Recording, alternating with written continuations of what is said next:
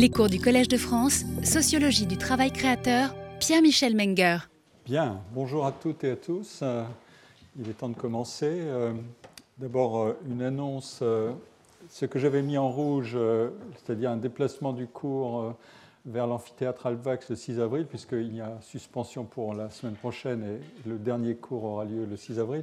Gilles de Bonne qui veille sur nous et que je remercie chaleureusement vraiment pour tout ce qu'il fait me dit que en fait ça aura lieu ici, euh, il n'y a aucun souci, donc on se retrouvera dans l'amphithéâtre Budé euh, comme d'habitude. Donc euh, le 6 avril. Et puis le 15, je vous le rappelle, le colloque qui sera, avec la dernière information que je vais vous donner, le colloque sera introduit par mon collègue Pierre-Louis Lyons, qui est professeur ici, et qui fera un exposé sur pourquoi et comment faire des mathématiques en 2018. Quelques éléments personnels de réponse. Et puis la liste de tous les autres collègues un historien, Bruno Bellost, euh, une mathématicienne, Catherine Goldstein, euh, ici, une historienne, Caroline Erhardt, qui, parlera de gallois, d'Evariste gallois, une collègue de l'Observatoire scientifique et technique des sciences et techniques, Frédéric Sachwald, qui parlera avec son collègue Wilfredo Mecheba de la caractérisation scientométrique et bibliométrique des mathématiques, euh, un collègue mathématicien de l'école normale supérieure, Claude Viterbo, qui parlera du rôle du jugement esthétique en mathématiques. Voilà un franchissement des disciplines qui est bien plaisant. Euh, Jean-Marc Schlenker de l'Université de Luxembourg qui fera un point sur la mutation internationale des mathématiques. C'est un domaine de compétition très intense.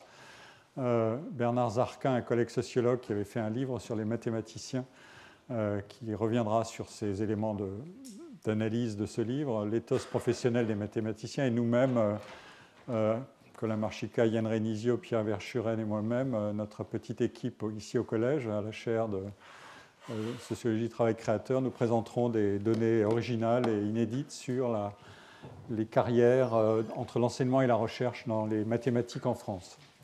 Vous êtes les, les bienvenus et ce colloque aura lieu, celui-là, à l'amphithéâtre Alvax, le 15 mai. Euh, alors, mon plan à géométrie variable se poursuit aujourd'hui par euh, euh, des éléments sur les controverses et sur les positions à l'égard de l'égalitarisme, et j'examinerai principalement les thèses de Durkheim et de Marx. Et le 6 avril, je donnerai une conclusion générale, si tout se passe comme je l'ai prévu, mais la conclusion, elle arrivera nécessairement. J'avais donné ici les, citations d'Adam Smith, mais je n'y reviens pas. Euh, je les laisse ici en mémoire. J'ai examiné ou cité euh, la semaine dernière des, auteurs comme Helvétius, Rousseau, Diderot, Condorcet ou Adam Smith. Leur contribution à, l'exploration de la question des différences interindividuelles relève de la philosophie, de la philosophie morale, de la philosophie politique ou de l'économie politique. Ces contributions ne sont pas empiriques, mais théoriques et spéculatives et ont une forte orientation normative. Il s'agit de décrire non pas simplement ce qu'a été ou ce qu'est la substance de l'individuation à partir euh, de la définition qu'on en donne, et ce qu'est la relation entre les individus et entre les individus et l'organisation sociale, mais aussi ce que cette relation pourrait être et devrait être dans un monde mieux ajusté aux idéaux promus, comme celui de l'égalité des chances ou de l'égalité des conditions, et celui du meilleur équilibre possible entre la liberté et l'égalité, un des grands thèmes du XVIIIe siècle. Euh, je voudrais faire ici une mise au point à la fois théorique et méthodologique pour dire ceci, la question du talent en général et en particulier euh, dans cette période et dans celle que je vais examiner ensuite, est soumise à une pression euh, analytique et normative tout à fait particulière. Euh, dans la préhistoire des sciences de l'individu et du couple individu-société, qui a concerné ces sciences quand elles se sont développées, la sociologie, l'économie, la psychologie, le choix théorique à faire dans la préhistoire de ces sciences était assez simple, d'autant que la recherche empirique ne pouvait pas venir contredire sévèrement des hypothèses, qu'elles soient plausibles, raisonnables ou radicales comme celles que nous avions examinées. Ce choix est de savoir si l'hypothèse de l'identité parfaite ou quasi parfaite de tous les individus au départ est une hypothèse acceptable ou non. Nous avons vu lors du cours de la semaine dernière que la réponse était contenue non pas dans la manière dont on comprend la matière complexe dont un individu est fait au départ, ça ce sera le propre notamment des recherches en génétique, en biologie et en psychologie ultérieurement, mais dans la manière dont on analyse le développement de l'individu une fois qu'il entre en interaction avec son environnement.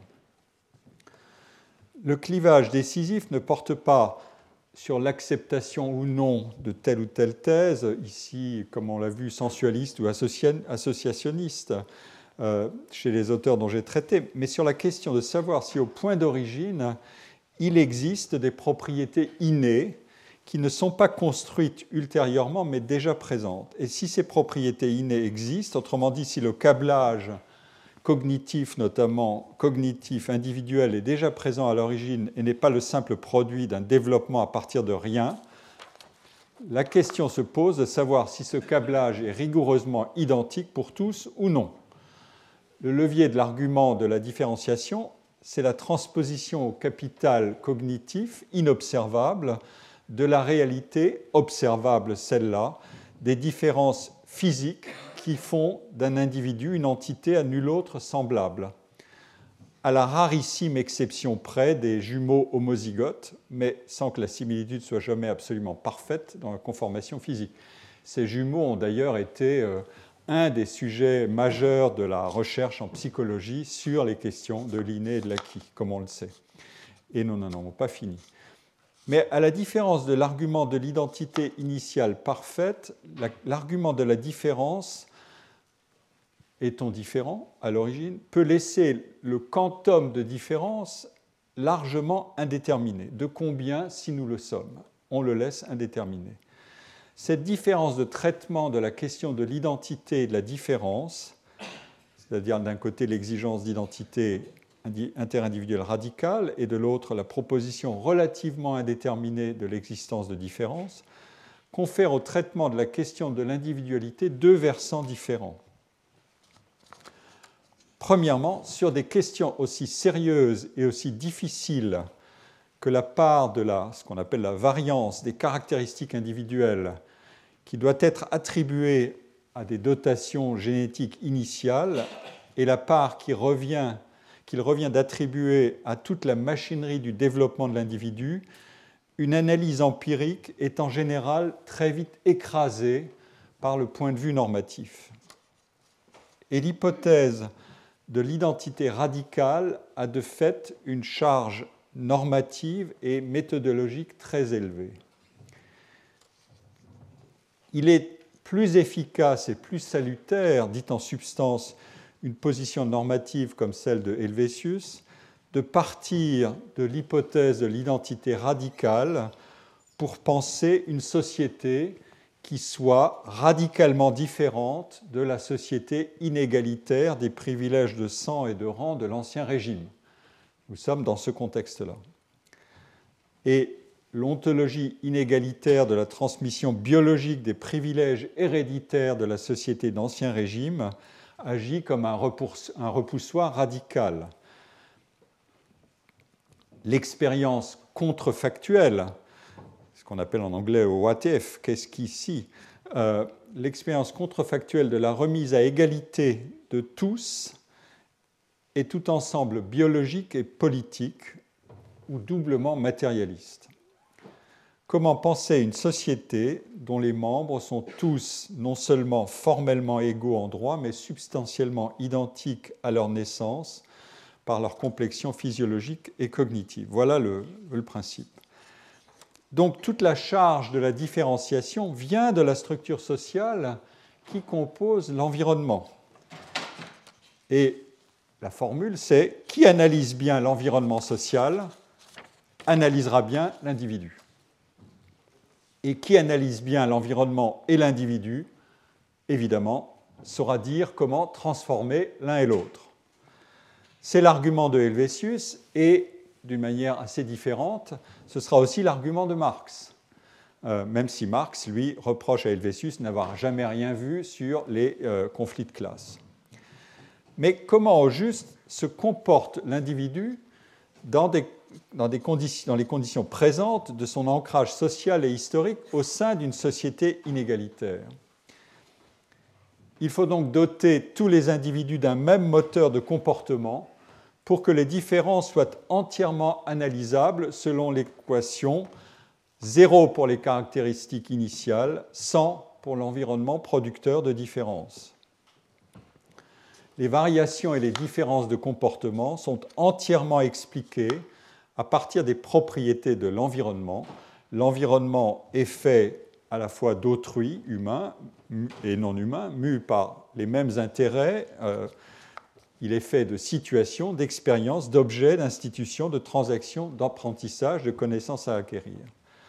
Le moteur du comportement qui oriente l'individu dans ses interactions avec cet environnement, c'est, avons-nous vu la semaine dernière, la recherche de son intérêt. L'intérêt guide le comportement de l'individu dans son environnement pour le pousser à la rechercher de la, satisfaction de ses désirs et repousser les expériences pénibles.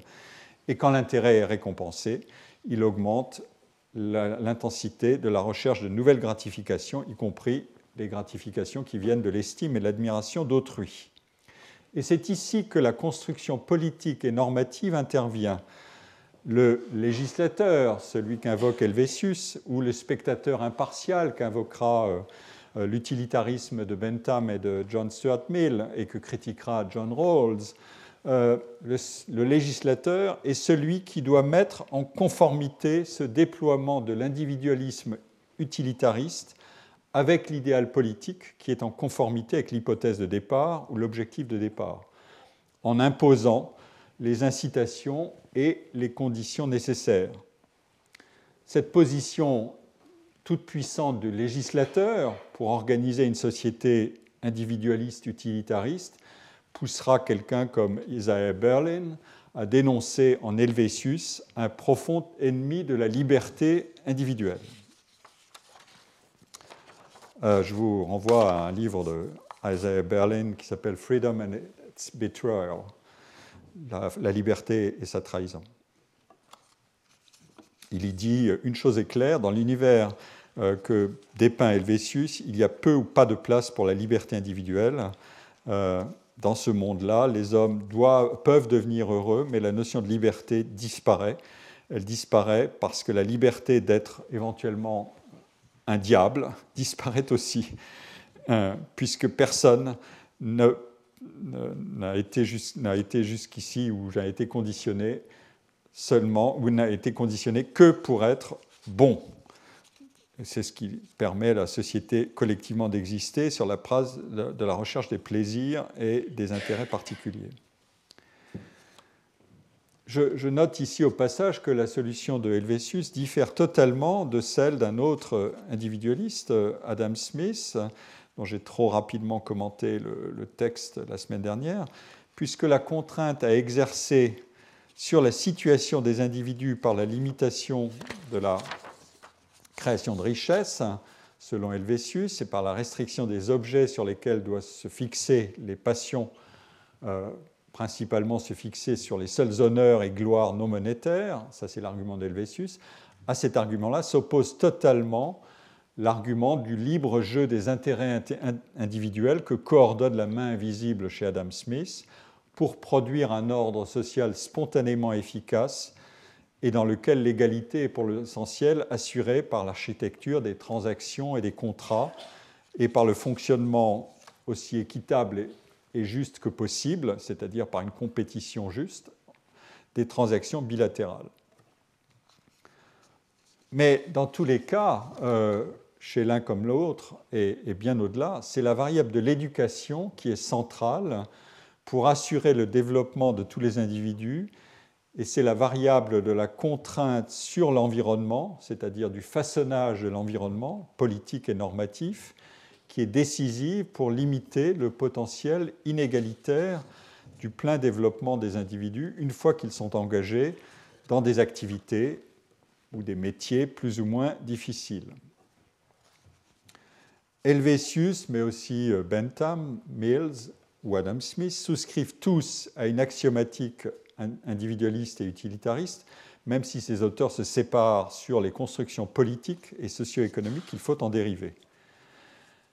Et donc, pour résumer, l'utilitarisme, dont on le sait, Helvétius fut un des inspirateurs directs et dont l'individualisme méthodologique de l'analyse économique classique et néoclassique s'est largement nourri, commet ce que, euh, dans un essai que j'aime citer, euh, Le sacrifice et l'envie, Jean-Pierre Dupuis euh, appelle un péché originel, celui de faire l'impasse sur la pluralité humaine en étendant au problème de la bonne société les principes du choix rationnel valables pour un individu unique. Je n'ai pas le temps d'examiner l'objection que fait à l'utilitarisme John Rawls, mais elle est exactement basée sur la même, euh, le même principe d'analyse c'est-à-dire la fusion des personnes en une seule, qui est à la racine, dit John Rawls, de la conception classique de l'utilité. Et lui-même cherchera à développer un modèle qui, comme il dit, part de l'idée que les individus sont en conflit et qu'ils sont différents. Et, mais néanmoins qu'ils peuvent choisir rationnellement une solution qui permet d'équilibrer les situations au départ. Mais je ne l'examine pas aujourd'hui. En second lieu, j'avais énoncé deux points, voilà le deuxième. Nous avons brièvement examiné un, argument opposé au radicalisme de Helvétius avec ses commentaires critiques que donnait Diderot, qui consistait tout simplement à dire à Helvétius, ou à une position aussi radicale que la sienne, euh, qu'il s'agit de tempérer l'hypothèse de l'indifférenciation individuelle originaire. Concédons certains points, mais n'allons pas jusqu'où va une thèse radicale. Les solutions prudentes et réalistes qui sont opposées à la thèse radicale, comme on l'a vu avec Diderot, disent, et c'est aussi ce que fera, et je vais le montrer aujourd'hui, Durkheim, euh, il y a des différences initiales, on peut les appeler comme on veut, Durkheim n'hésite pas à les appeler naturelles, elles existent, mais elles entrent en composition avec des facteurs environnementaux qui ont plus d'importance qu'elles, alors qu'elles ont une importance, mais faible, ou même de plus en plus faible, dira Durkheim. On va le voir. Et donc, évidemment, ce constat, il est beaucoup moins radical. Il a un côté radical socialiste, si on veut. À quoi peut bien servir ce type de constat prudent s'il ne peut pas être étayé empiriquement. Et à l'époque, il ne l'était pas. On dira qu'il peut s'agir d'un simple réalisme analytique. Il serait absurde, dit le réalisme analytique en question, de ne pas étendre aux capacités cognitives euh, l'hypothèse qu'il y a des différences qui sont comparables à celles, enfin, comme on peut en observer dans les caractéristiques physiques, mais il serait probablement encore plus absurde de se fonder sur ces caractéristiques physiques pour en déduire des écarts de même amplitude dans les caractéristiques cognitives. Voilà le double argument. Nous savons bien, et ça c'est un fait qui a été acquis par la recherche aujourd'hui, que le capital cognitif a un développement beaucoup plus complexe que les traits physiques et que la part de déterminisme génétique des traits physiques n'a absolument pas d'équivalent dans le déterminisme génétique des traits cognitifs. À l'époque, au XVIIIe siècle, Rousseau, dans sa critique de Helvétius, avançait les, les arguments suivants.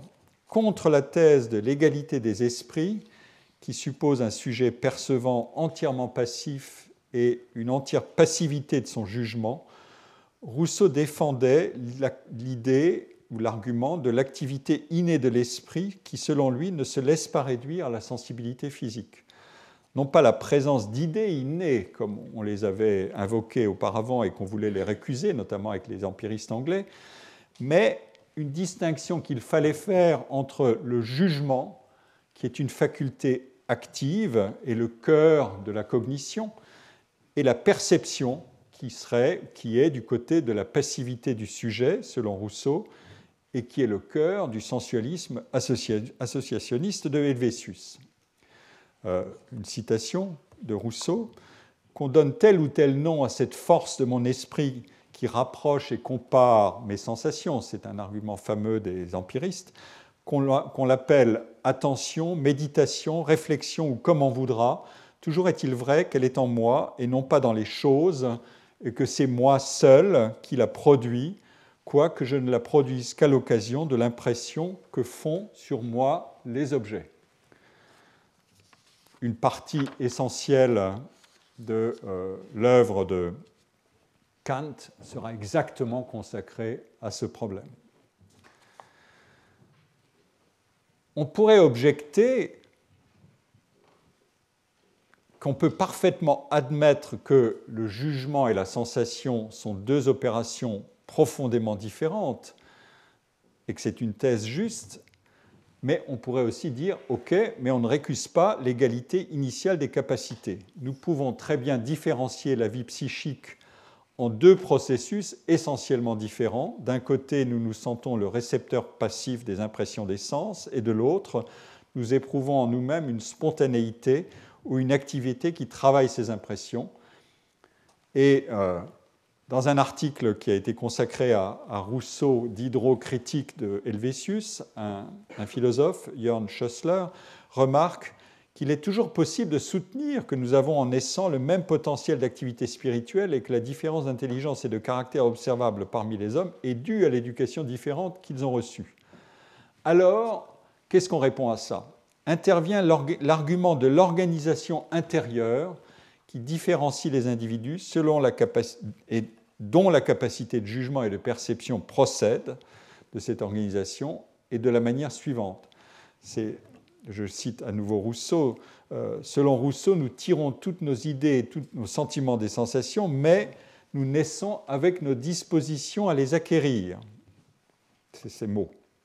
Autrement dit, bien que le développement de l'individu soit déterminé dans une large mesure par la nature des impressions reçues du dehors, il ne se fait qu'en fonction d'un facteur inné, une organisation intérieure, dit-il, qui fait que les mêmes impressions agissent différemment sur des individus différents. Cette organisation intérieure est le siège de la différenciation des individus. C'est la signature de l'irréductibilité du sujet à la somme des traces que peut imprimer sur lui un environnement d'objets et d'autres sujets. Et maintenant, retournons la situation de la controverse. De manière plus critique, la position réaliste probabiliste, celle qui dit qu'il y a un montage différencié, jugement ou comme on l'appellera, euh, ou organisation intérieure d'un côté et euh, sensation de l'autre, euh, et que ce montage différencié définit un individu et sa singularité, cette position réaliste demandera à son opposé, c'est-à-dire la position de la table rase, à quoi peut bien servir l'hypothèse de zéro différence quand elle s'applique à la partie la plus complexe de l'individu, celle qui concerne ses capacités cognitives et ensuite euh, les conditions sociales des individus, euh, les conditions affectives, émotionnelles, de développement euh, et d'inhibition des similarité des différences. Bien sûr, le, réalisme probabiliste, euh, celui de la différenciation, peut invoquer le fait suivant. Récuser la différenciation, c'est postuler que 100% de la variance du phénomène d'individuation est expliquée par l'environnement. Or, prétendre expliquer 100% de la variance de phénomènes aussi visiblement complexes que l'individuation et les différences individuelles est à peu près une absurdité totale. Il y a peu de phénomènes dans, la société, notamment, et dans la nature, qui sont explicables, dont on peut expliquer 100% de la variance. Même très peu. Seule la décomposition de la variance du phénomène d'individuation peut permettre de faire apparaître les multiples causes de la variabilité individuelle. Mais en réalité, il y a autre chose qu'une sorte d'audace, ou peut-être d'absurdité probabiliste, dans le 100% de la variance expliquée. Il y a une forme d'objection ou de manœuvre argumentative. La charge de la falsification de l'argument radicalement égalitariste doit être entièrement supportée par les différentialistes. Telle est la manœuvre. Pourquoi? Parce que le crime logique suprême serait la tautologie. Une fois observées des différences individuelles de conditions, de réussite, d'échec dans une société, il est tautologique de vouloir assigner ces différences à des différences de distribution originelle des caractéristiques, autrement dit, de vouloir pratiquer l'inférence à partir du résultat. On en a déjà parlé. Alors examinons un instant cette objection ou cette manœuvre comme autre chose qu'une facilité rhétorique ou polémique. Qu'est-ce qu'on peut lui répondre à cette objection ou à cette manœuvre? Il y a trois réponses possibles. La première, c'est celle que j'ai fournie en examinant l'argument des dispositions et en récusant le soupçon de fallacie. Euh, d'arguments fallacieux qui cherchent à disqualifier le raisonnement dispositionnel. Si l'on disqualifie les dispositions, des sociologies entières sont anéanties, sans doute probablement au plus grand effroi de ceux qui croyaient tenir dans l'argument du 100% de la variance expliquée la justification suprême d'un égalitarisme infalsifiable. Une autre réponse invoquera la symétrie. Prouvez-moi que l'hypothèse inverse est fausse. Que l'hypothèse selon laquelle une différence originelle explique une part d'une différence subséquente est fausse. Prouvez-moi ça. À l'évidence, ce n'est pas le contenu logique de l'argument qui est en cause, mais deux problèmes précis. Le problème de la mesure des phénomènes considérés et de la décomposition de la variance. La prudence plaide pour un résidu inobservable, mais potentiellement explicatif, et le problème des mécanismes qui agissent causalement pour produire de la différence. Troisième point, une troisième réponse affirmera Donnez-moi la preuve empirique du zéro différence à l'origine, si vous y arrivez, si vous voulez me persuader de la fausseté de mon argument différentialiste, selon lequel il y a bien des différences à l'origine dont la mesure est certes imprécise, mais peut-être moins invraisemblable que l'hypothèse inverse. En réalité, le juge de paix, c'est le travail empirique, mais pas seulement celui des sociologues, bien sûr, mais aussi des psychologues, des généticiens, des épigénéticiens, euh, des éthologues, des biologistes, des économistes ou des cogniticiens. J'espère avoir le temps d'y revenir dans ma dernière leçon sur cette question du talent le 6 avril.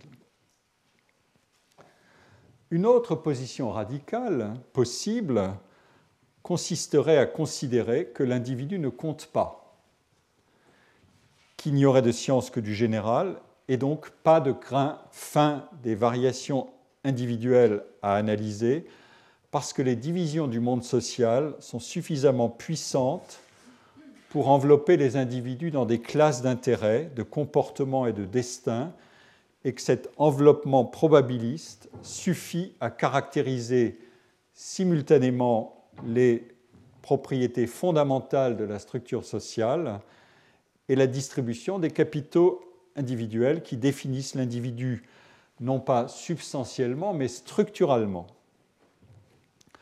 Tout ce qui met en relief la différenciation individuelle ne serait qu'une naturalisation de la causalité sociale.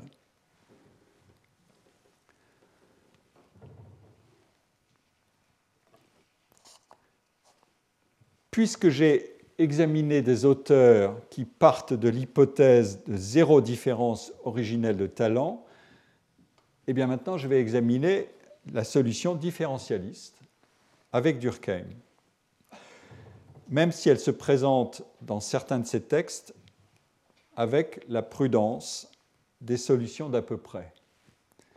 Mais il y a des prudences qui sont aussi des audaces, vous allez le voir.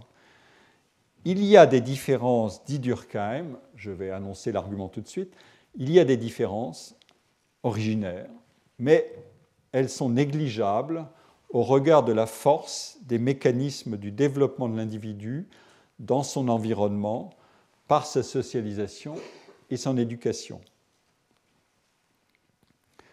Mais ces différences qui sont négligeables en termes probabilistes ne sont pas non plus insignifiantes et nulles. On peut demander, comme pour l'argument de zéro différence, à quoi peut bien servir l'hypothèse de différence originaire mais indéterminée et très générale.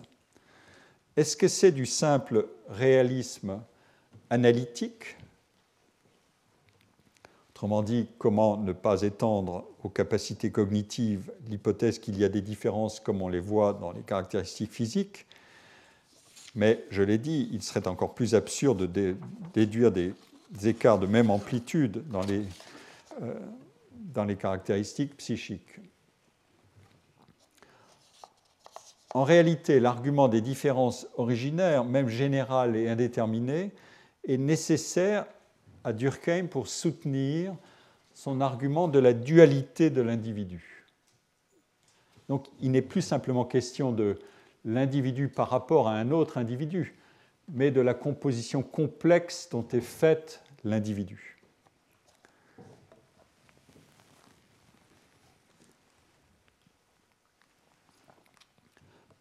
Euh, la sociologie de Durkheim s'est, je l'ai brièvement indiqué la semaine dernière, construite contre l'individualisme utilitariste, notamment en faisant de l'individualisation croissante des situations personnelles qu'il observe et dont il fait la thèse majeure de ses grands livres, La division du travail social, le suicide, en faisant de cette individualisation non pas une variable explicative, de la formation et de la réforme des sociétés, mais une variable à expliquer.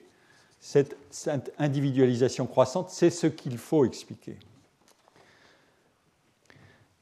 Alors j'ai parlé de la dualité de l'individu, c'est un ressort essentiel de toute la démonstration de Durkheim, et c'est une différence radicale avec l'utilitarisme.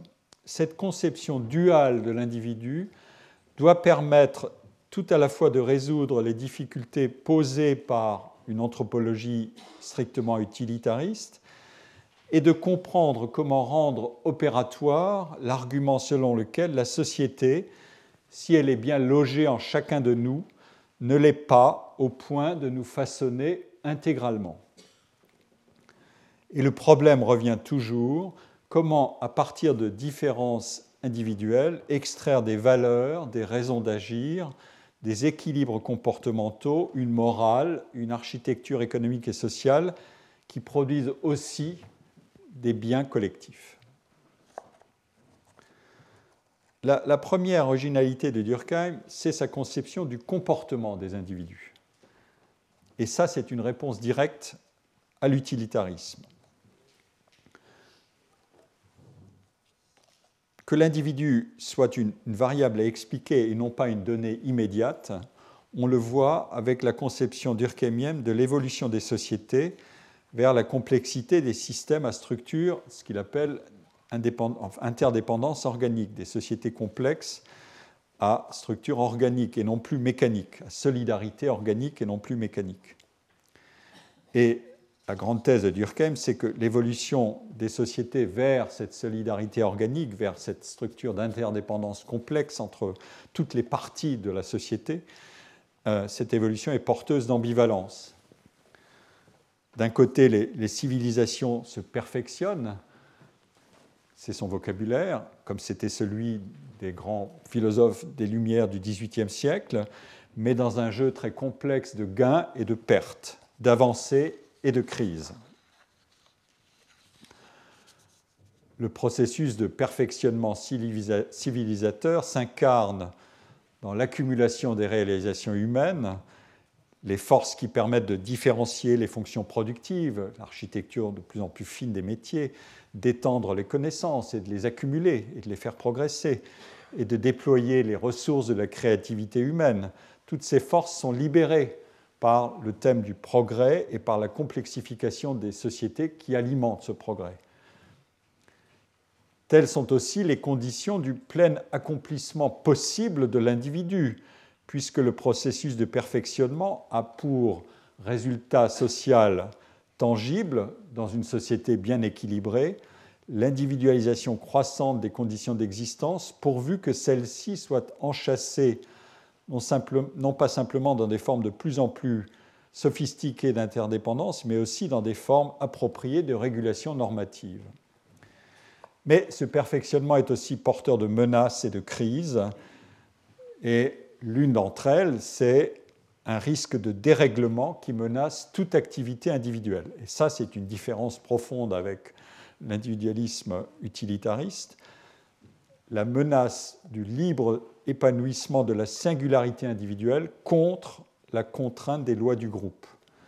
Cette menace n'est pas accidentelle, elle révèle, des forces qui existent au fond de chaque individu et qui doivent être contenues par son intégration dans le groupe. Eh bien, c'est une économie, euh, c'est une affaire d'économie ou d'économie au sens euh, euh, générique du terme, c'est-à-dire de configuration des besoins et des désirs. Et je vais m'y attarder un, seul, un, petit instant, mais notez ici que pour l'instant, il n'est pas encore question d'inégalité ou de différence interindividuelle. L'analyse s'applique à l'individu et à l'individuation en général. Comment? Comment fonctionne la machine humaine, selon Durkheim?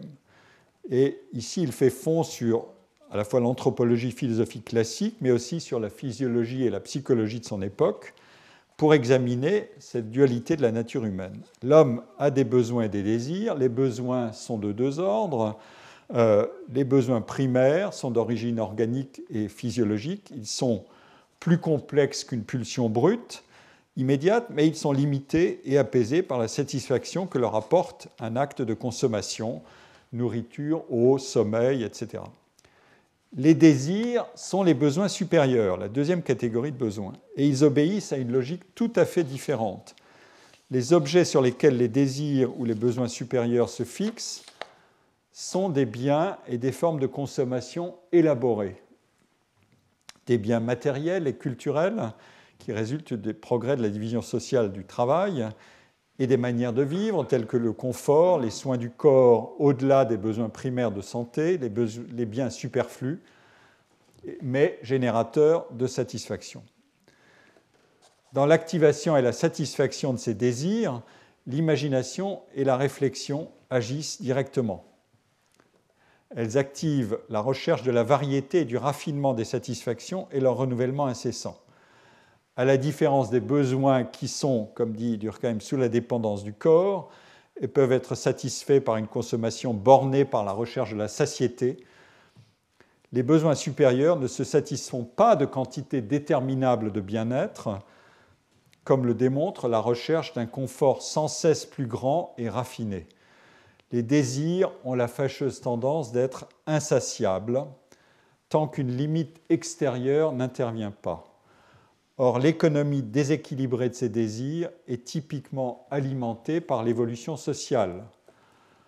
En indiquant l'importance du rôle que joue l'imagination dans l'économie des désirs, Durkheim retrouve d'ailleurs les arguments qui sont au cœur de la philosophie de l'individu et de la société de Rousseau, que Durkheim a soigneusement lu et même enseigné à Bordeaux. L'imagination enferme en effet le risque de l'excès non pas par un dérèglement de sa nature, mais, parce que c'est là une propriété qui lui est inhérente. Euh, je vous donne ici une citation de Rousseau. C'est l'imagination qui étend pour nous la mesure des possibles, ça c'est son caractère extrêmement bénéfique, soit en bien, soit en mal, et qui par conséquent excite et nourrit les désirs par l'espoir de les satisfaire mais l'objet qui paraissait d'abord sous la main fuit plus vite qu'on ne peut le poursuivre. Ainsi, l'on s'épuise sans arriver au terme, et plus nous gagnons sur la jouissance, plus le bonheur s'éloigne de nous. Au contraire, plus l'homme est resté près de sa condition naturelle, ça c'est l'hypothèse de Rousseau de contenir ce potentiel explosif, plus la différence de ses facultés à ses désirs est petite, et moins par conséquent il est éloigné d'être heureux. Mais il se trouve que l'imagination, c'est aussi l'aiguillon de l'inventivité. Et c'est bien à elle, et non à la raison, que Durkheim et Rousseau avant lui attribuent le rôle moteur dans le progrès humain et dans le perfectionnement des sociétés. L'imagination a la propriété d'aller au-delà du présent, elle invente, elle peut aussi délirer, peu importe, elle dépasse l'état présent des choses. C'est son ambivalence fondamentale. Elle ouvre l'espace du nouveau, mais elle ne sait pas s'auto-limiter. Si vous dites limiter votre imagination, vous pratiquez une contradiction dans les termes. L'imagination de l'individu repousse continuellement les limites de l'apaisement en relançant la quête d'autres satisfactions au risque de provoquer, ça c'est la thèse de Durkheim, une dilapidation de l'énergie vitale de chacun. Elle attise le désir de nouveauté et incline à une consommation immodérée de biens éventuellement superflus. Elle propose des objets inaccessibles ou trop indéterminés pour qu'une satisfaction puisse apaiser momentanément le désir. Et donc, attisés par l'imagination, les désirs de l'individu sont illimités. Livré à sa nature, l'individu ne peut pas inhiber ses désirs. Par elle-même, dit Durkheim dans le suicide, l'abstraction faite de tout pouvoir extérieur qui la règle, notre sensibilité est un abîme sans fond que rien ne peut combler.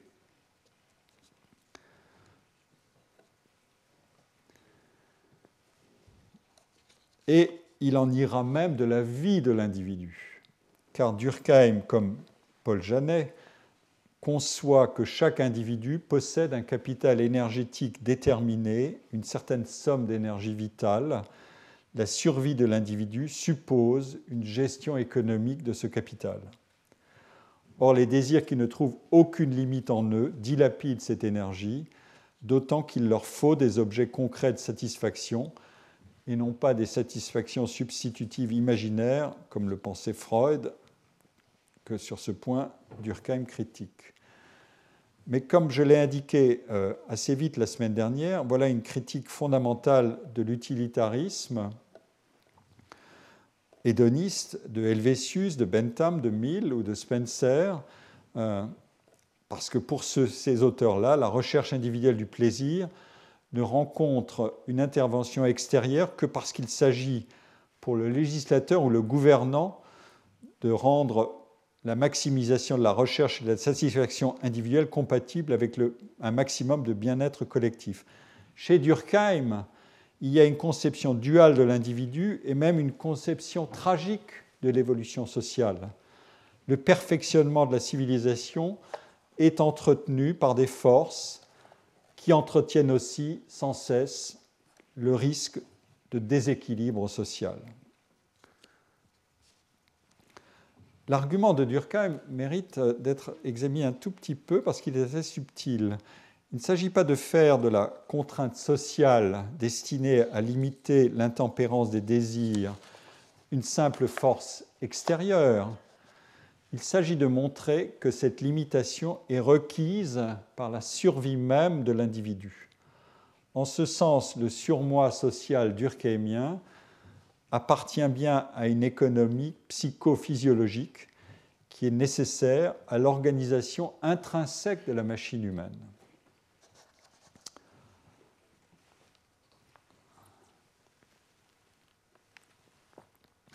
Tout ceci ne dit encore rien de la différenciation individuelle, mais nous en dit déjà assez long sur la puissance de la critique sous-jacente de l'utilitarisme individualiste. Alors venons-en maintenant à cette question de différenciation individuelle. Quels sont ses fondements selon Durkheim? Cette différenciation, selon lui, repose sur des inégalités de capacité et de talent. Certaines de ces inégalités peuvent être réduites, mais d'autres sont incompressibles et ont leur origine dans ce que Durkheim appelle, euh, c'est textuel dans le suicide et euh, la division du travail social, des dons naturels. Ce vocabulaire qui sera critiqué par des auteurs qui se sont inspirés par ailleurs de Durkheim. et ces dons naturels sont, il les cite, l'intelligence, le goût, l'aptitude à l'invention, le courage, l'habileté manuelle, la force physique. Il compare ça à des capitaux héréditaires. Et parmi ces dons, euh, les dons artistiques figurent en bonne place dans la panoplie des capitaux qui sont ultimement porteurs des différences d'individuation. Mais maintenant, de quelle espèce sont ces dons dont parle Durkheim? Il est tout de même sociologue et il invente la sociologie en France et Max Weber en Allemagne. On trouve des indications sur ce, sur ce grand sujet dans plusieurs ouvrages de Durkheim, la division du travail social, le suicide, je l'ai dit, mais aussi dans Éducation et sociologie. Il mentionne donc ces dons dont j'ai parlé, euh, qui sont des forces que chacun de nous reçoit en naissant, comme le propriétaire reçoit son capital, comme le noble autrefois recevait son titre et sa fonction. Donc il va assez loin euh, dans l'identification d'une différence originaire. Euh, et on semble se mouvoir sur un terrain où l'argument différentialiste paraîtrait se référer à des différences de dotation génétique et donc à une distribution assez puissante d'avantages et de désavantages non compensables. Mais et c'est là que les choses deviennent intéressantes, ces écarts de talent ou de compétences pourraient bien être en réalité déjà des productions complexes et non pas de simples héritages naturels obtenus dès l'instant de la naissance. C'est cet argument qui apparaît dans des textes que Durkheim consacre à l'éducation. Et je vais me référer ici au volume Éducation et sociologie, qui paraît en 1922, donc après la mort de Durkheim. Durkheim est mort en 1917. On a célébré euh, le centenaire de sa disparition l'année dernière.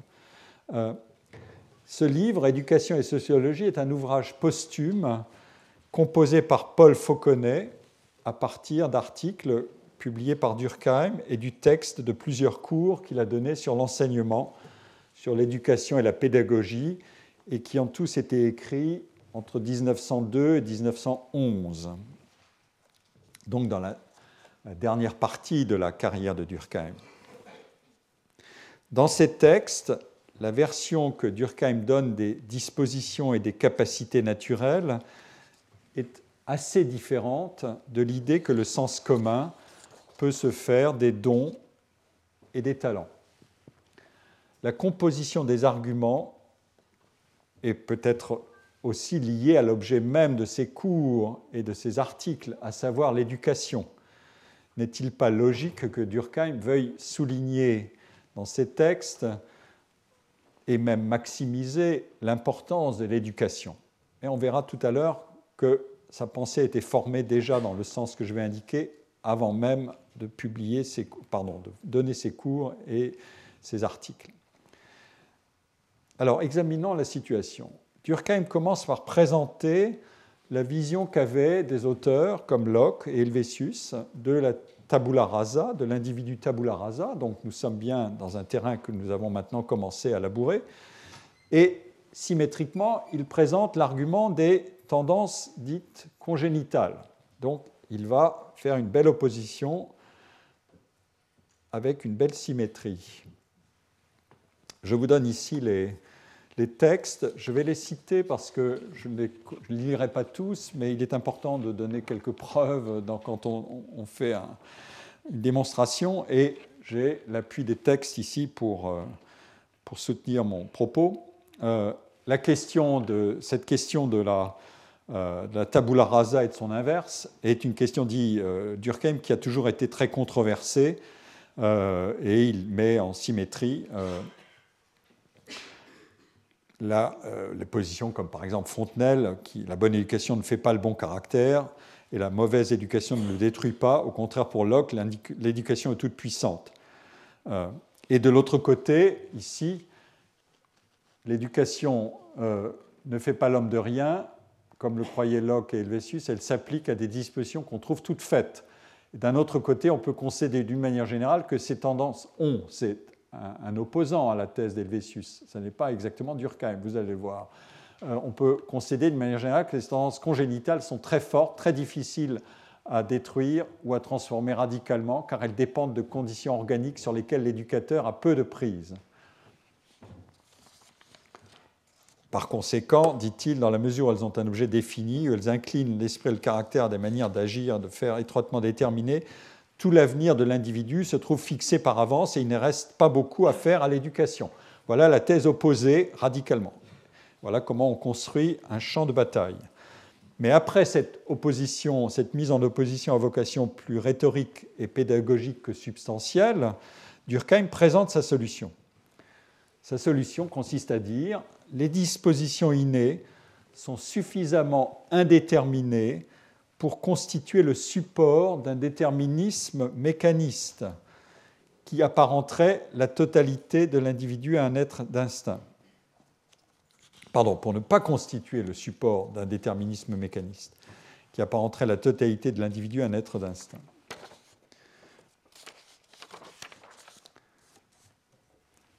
Ici est la, réponse de, Durkheim. Heureusement, une des caractéristiques de l'homme, c'est que les, les, prédispositions innées sont chez lui très générales et très vagues. En effet, le type de la prédisposition arrêtée, rigide, invariable, c'est ce qu'il appelle l'instinct, et même il se demande si l'instinct existe, a jamais existé sous cette forme aussi primitive et brutale, brute. Or, dit-il, les mouvements que nous faisons quand notre vie, même quand notre vie est en danger, donc on pourrait supposer qu'il y a une réaction instinctive, n'ont nullement cette détermination et cette invariabilité automatique. Même les, situations dans lesquelles on paraît solliciter des instincts, euh, en fait, nous, nous provoquent à adopter des comportements qui peuvent changer nous modifions, ou il dit, nous les approprions, ces comportements en fonction des circonstances. C'est donc qu'ils ne vont pas sans un certain choix conscient, quoique rapide. Donc on va, on va chasser l'idée même qu'il y aurait même des propriétés instinctives invariables, et on va explorer maintenant ce que sont les fameuses prédispositions. Qu'est-ce que c'est que ça? Euh, Et Durkheim dit ce que l'enfant reçoit de, de ses parents, ce sont des facultés très générales c'est quelques forces d'attention, une certaine dose de persévérance, un jugement sain, euh, de l'imagination. Ça n'est pas rien, mais ça n'est pas encore euh, un déterminisme génétique massif, et pas du tout même. Et le raisonnement, en fait, devient combinatoire. Les éléments produits par l'éducation, c'est ici, doivent pouvoir entrer en composition avec ces dispositions innées et la plasticité de ces dispositions facilite la combinaison des causes. Voilà le genre d'argument. Ce sont des raisonnements de, probabilistes euh, de systèmes complexes. Et il faut rendre un grand hommage à Durkheim pour être aussi subtil, alors que les outils n'existent pas encore d'analyse statistique de ce type. Ils seront inventés un peu plus tard même si, euh, on le verra, il discute un des initiateurs de ce genre de recherche statistique, mais pour le critiquer lourdement, c'est euh, Francis Galton. Euh, ici, la, citation dit, pour chacune de ces facultés, chacune de ces facultés peut servir à toutes sortes de fins différentes, ces facultés, de, ces dispositions initiales, et L'écart est donc considérable entre des qualités naturelles et la forme spéciale qu'elles doivent prendre pour être utilisées dans la vie. L'écart, c'est un argument de composition euh, et de, décomposition de la variance. C'est ça que ça veut dire, euh, dans un vocabulaire plus moderne. C'est dire que l'avenir n'est pas étroitement prédéterminé par notre constitution congénitale. Pardon. la raison en est facile à comprendre. Ça, c'est un très beau lapsus. Merci, Freud. Euh, les seules formes d'activité qui puissent se transmettre héréditairement sont celles qui se répètent toujours d'une manière assez identique pour pouvoir se fixer sous une forme rigide dans les tissus de l'organisme. Or, la vie humaine dépend de conditions multiples, complexes et par conséquent changeantes.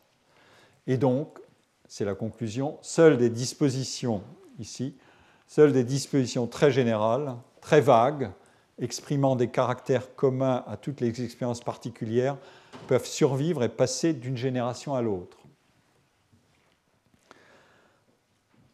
La solution que Durkheim énonce euh, complètement euh, est celle-ci.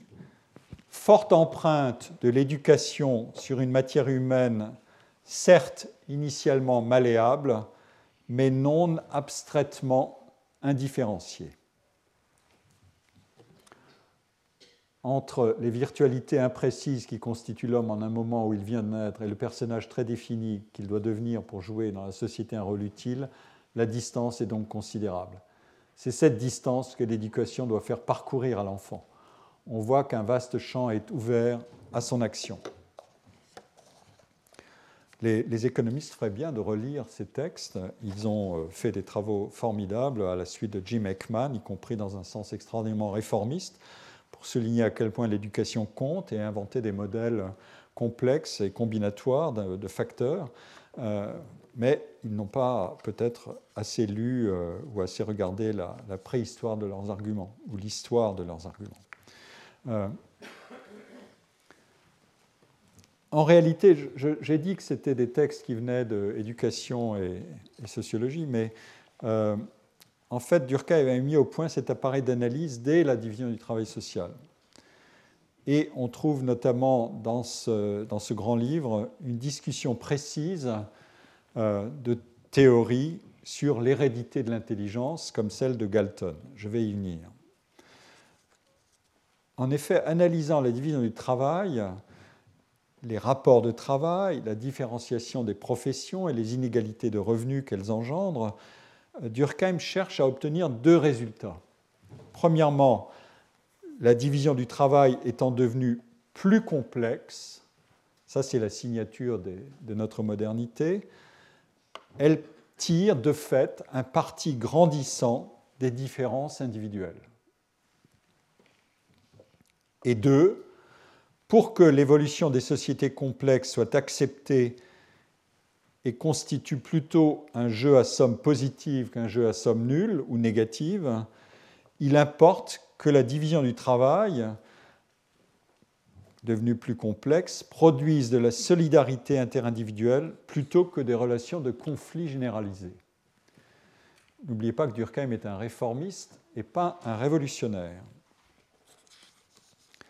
Le révolutionnaire, on le verra un peu plus tard dans ce cours, euh, dans la fin de cette séance. Euh, Durkheim consacre le chapitre 4 du, livre 2 de la division du travail à l'examen de l'hérédité comme l'un des facteurs secondaires possibles de la division du travail et de son évolution. Le résumé qu'il en donne est précis. Euh, je vais en extraire les, propos, euh, les parties significatives pour mon propos. Voilà ce qu'il écrit. L'hérédité perd son empire parce qu'ils se constituent des modes d'activité de plus en plus importants et qui ne sont pas héréditairement transmissibles, on, l'a vu déjà dans une citation précédente, de l'hérédité, et il reprend enfin, pardon, il annonce le thème qu'il reprendra plus tard, ne transmet bien que des aptitudes générales et simples. Or, les activités deviennent plus complexes et en devenant plus spéciales. Le legs héréditaire devient donc un facteur moindre de notre développement parce qu'il faut y ajouter davantage. Encore une fois, c'est un système de décomposition de la variance.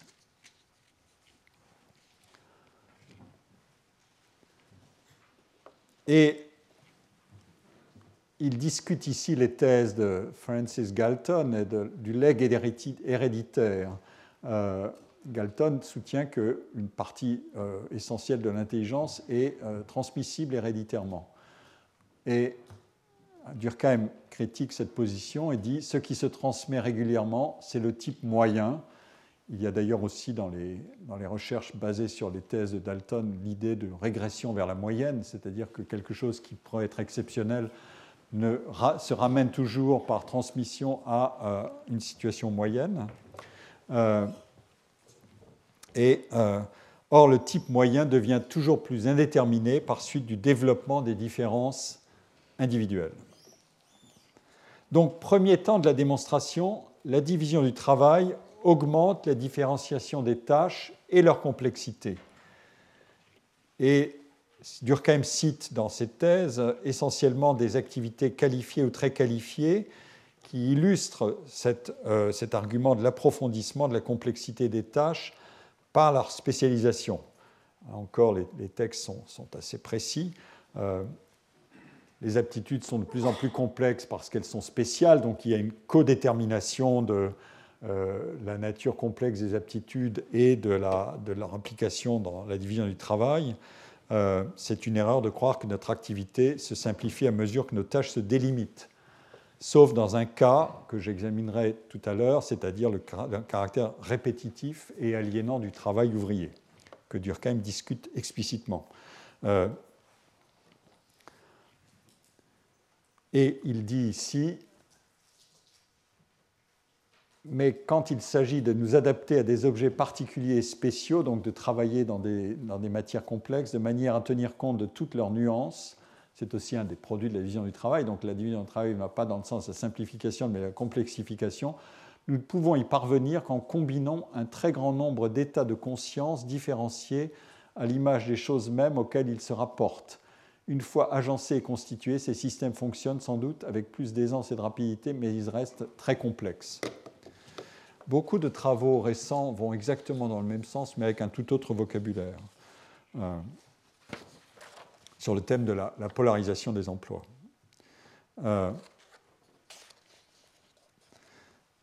c'est donc cette complexification par spécialisation qui, selon le, le raisonnement de Durkheim, diminue la part héritable des dispositions générales au bénéfice de l'importance croissante d'une multiplicité de facteurs qui sont requis pour l'accomplissement des tâches complexes. Impossible alors de soutenir l'idée naïve de dynastie de savants ou d'artistes qui seraient tous également doués ou talentueux, euh,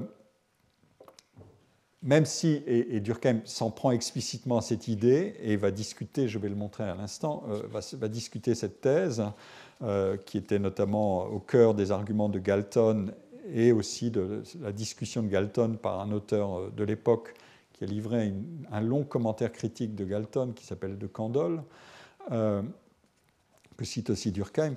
Même si Durkheim ne s'en distingue bien ce qui est l'argument de dynastie d'artistes, c'est-à-dire de dynastie de gens talentueux, euh, ou dont les caractéristiques spéciales se transmettraient d'un métier, d'une génération à l'autre, dans des, dans des métiers qui sollicitent spécialement des dispositions toutes particulières, euh, les savants et les artistes, mais ça ne veut pas dire qu'il écarte, écarte, la possibilité qu'il y ait des hérédités professionnelles, c'est-à-dire des familles d'agriculteurs, d'artisans, de notaires, d'entrepreneurs, d'enseignants. Ça n'est pas ça l'argument. L'argument, c'est pas de dynastie de savants ou d'artistes, tous également doués ou talentueux. Et euh, je vous donne le, résumé de, ce long passage sur euh, Galton. Euh, plus les facultés sont spéciales, plus elles sont difficilement transmissibles. Euh, par suite de leur plus grande indétermination, elles ne peuvent plus facilement changer sous l'influence des circonstances de, famille, de fortune, d'éducation. En un mot, plus les activités se spécialisent, plus elles échappent à l'action de l'hérédité, on l'a vu. Euh, et c'est là que commence la discussion critique. On a cité cependant des cas où des aptitudes professionnelles paraissent être héréditaires. Des tableaux de, de M. Galton euh, dressé par M. Galton semble résulter qu'il y a parfois de véritables dynasties de savants, de poètes, de musiciens. Et, euh, mais dit euh, Durkheim, ces observations n'ont aucune valeur démonstrative. Nous ne songeons pas en effet à soutenir, nous ne songeons pas que la, transmission d'aptitudes spéciales est radicalement impossible. C'est là toujours la clé de l'argument. Il faut manier l'argument de manière très différenciée. Nous voulons seulement dire qu'en règle générale, elle n'a pas lieu parce qu'elle ne peut s'effectuer que par un miracle d'équilibre qui ne saurait se renouveler souvent. Et il ajoute euh, à la fin de ce, passage une notation assez mystérieuse et intéressante. Seul l'esprit mathématique et le sentiment musical pourraient bien être assez souvent des dispositions de naissance dû à un héritage direct des parents. Cette apparente anomalie ne surprendra pas si l'on se rappelle que ces deux talents se sont développés de très bonne heure dans l'histoire de l'humanité. Euh, la musique est bien le premier des arts et les mathématiques la première des sciences qui est cultivé les hommes. Cette double faculté doit donc être plus générale et moins complexe qu'on ne le croit, et c'est ce qui expliquerait la transmissibilité. Peut-être que je citerai ça euh, un moment du colloque euh, du 15 mai, pour le soumettre à discussion. Mais le sujet est intéressant. Et encore une fois, euh, c'est ça dont il faut créditer toujours Durkheim, c'est l'extrême, la grande subtilité de son argumentation. Ça n'est pas du tout un rouleau compresseur, c'est un, sociologue qui épouse euh, la complexité du monde avec beaucoup de, subtilité et, je pense, comme je l'ai dit aussi, avec un certain sens du tragique. Là-dessus, euh, mon collègue Andrew Abbott est en train d'écrire, je pense, un, grand livre. Euh, Durkheim décrit ainsi tout simplement la puissance des combinaisons et des interactions de tous les facteurs responsables de l'exécution d'activités complexes et ces combinaisons sont hors de portée d'un raisonnement monocausal, par exemple en termes de capital génétiquement transmissible. Alors, la, construction de Durkheim s'intéresse principalement, euh, en général, au cœur de nos sociétés, c'est-à-dire le travail, les rapports de travail, la différenciation des professions, les inégalités de revenus qu'elles engendrent. Son objectif est de déterminer sous quelles conditions la société est viable, à travers les solidarités qu'elle doit pouvoir produire, et ce, en dépit, ou plutôt en raison même de la différenciation croissante des activités, des professions, différenciation qui provoque bien des inégalités croissantes comme il dit dans la division du travail social, les progrès de la division du travail impliquent une inégalité toujours croissante. Pour construire son, système, Durkheim doit récuser la construction de Helvétius. Helvétius partait de l'argument de l'identité originaire, mais s'appuyait sur cette axiomatique utilitariste qui échoue à produire une construction politique décidée par les citoyens. Chez Helvétius, c'est le législateur qui prend tout en main. Et qui échouait aussi, cette construction d'Helvétius, à construire une économie de croissance, puisque, si vous vous en souvenez, c'était la décroissance ou la, contraction de la production de richesse qui, chez Helvétius, assurait la viabilité d'un modèle, la viabilité politique d'un modèle utilitariste, individualiste. La construction politique de, Helvétius, mais il a des descendants, repose notamment sur un axiome que Durkheim récuse totalement. Cet axiome affirme que les individus par nature expriment de manière quasi automatique leur autonomie et leur liberté dans la recherche du plaisir et l'évitement du déplaisir, et que cette liberté spontanément maximisatrice doit, pour orienter les individus vers les valeurs de bien-être collectif qui fait tenir une société, être limitée par une contrainte externe. Autrement dit, la liberté des individus doit à la fois agir individuellement et être fortement contrainte collectivement. Durkheim a une solution pour éviter de penser une extériorité complète de l'individu et de la société. C'est son argument de la double nature de l'individu.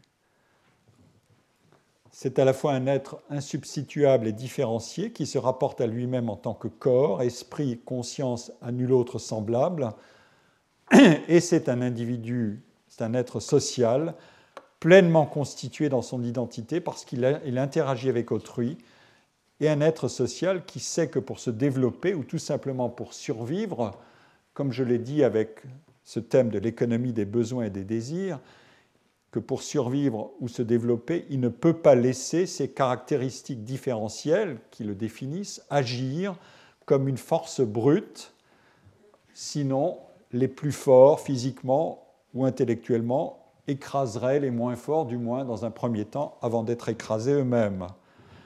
Parce que la société est un système d'interdépendance qui trouve son équilibre dans des relations justes et dans ce qui s'appelle une morale, dans les termes de Durkheim, fondée sur la capacité d'adopter le point de vue d'autrui, si différent soit-il, pour constituer la communauté de valeurs et de relations, y compris, y compris de relations d'intérêt.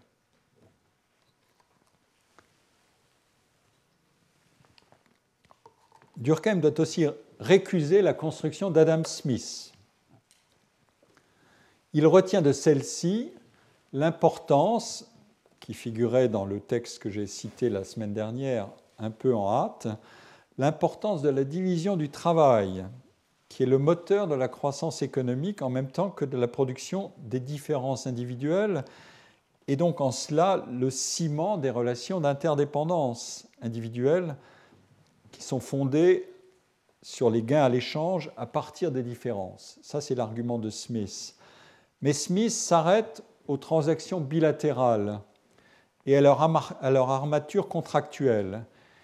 Et il recourt à l'argument de la main invisible pour faire surgir l'ordre macrosocial à partir de la myriade d'échanges et de relations microsociales. Cette main invisible a pour Durkheim quelque chose à la fois de fascinant et de repoussant. C'est une machinerie étrangement sophistiquée qui semble produire spontanément de l'organisation globale à partir d'une myriade d'actions et d'interactions locales, ce qui pourrait sembler la rapprocher de cette construction organiciste à laquelle Durkheim assimile la société moderne complexe. Des myriades de relations d'interdépendance qui font émerger un ordre. Et euh, il reconnaît les mérites de ces thèses. Ici est la citation. C'est aux économistes que revient le mérite d'avoir les premiers signalé le caractère spontané, encore un mot mystérieux, mais on le creusera, de la vie sociale, d'avoir montré que la contrainte ne peut que la faire dévier de sa direction naturelle et que normalement elle résulte non d'arrangements extérieurs et imposés, mais d'une libre élaboration interne à ce titre, ils ont rendu un service important à la science de la morale. Et c'est là que les choses vont commencer à changer. Seulement, ils se sont mépris sur la nature de cette liberté. C'est dans la division du travail social. Donc, on entrevoit avec cette phrase finale de la citation où doit s'arrêter la fascination de Durkheim à l'égard de cette main invisible, une auto-organisation fondée sur la liberté formelle des échanges individuels ne suffit pas à définir ni à produire une société. La liberté individuelle dont il est question chez Adam Smith est simplement celle dont a besoin la machinerie des échanges et des contrats. C'est le nom de la liberté d'échange et de concurrence. Mais cette liberté n'est pas la liberté substantielle qui caractérise l'individu en tant qu'il est une entité différenciée et une entité qui n'est pas une simple force productive dont la satisfaction sera d'autant plus grande qu'elle sera moins entravée, mais aussi une entité dont une partie de l'individualité, de l'appartenance, est liée à son appartenance à une société dotée de ses structures et de ses normes. Pour soutenir sa théorie propre du caractère productif et socialement équilibré de la différenciation individuelle, Durkheim doit poser deux critères. Premier critère, les capacités individuelles d'exercer une profession et d'occuper une position sont le produit d'une fonction complexe de production. Durkheim soutient, comme nous l'avons vu, que les individus peuvent être dotés initialement de dispositions différentes, mais que ces dispositions, ces dons, comme il dit, ne sont que d'ordre très général, et que l'éducation et l'environnement engendrent l'essentiel des différences directement et par l'effet des interactions avec les dispositions initiales. Si l'essentiel du potentiel de différenciation individuelle est produit à partir de forces qui sont sous le contrôle de la société, la société doit, pour obtenir le meilleur déploiement possible des différences individuelles, faire d'abord en sorte que les chances égales d'éducation soient données à chacun pour lui permettre de développer ses capacités. Le deuxième critère est celui-ci. Parce que les capacités des individus sont la condition de leur accès à des emplois et des professions sur le marché du travail, et parce que ces capacités, au sens de fonctions de production complexes ou d'ensemble complexe de, de facteurs en interaction, ces capacités sont différentes, la solution qui assure à l'individu les meilleures chances de mettre en œuvre ces capacités est une division du travail qui apparie au mieux les qualités des individus et les caractéristiques des emplois.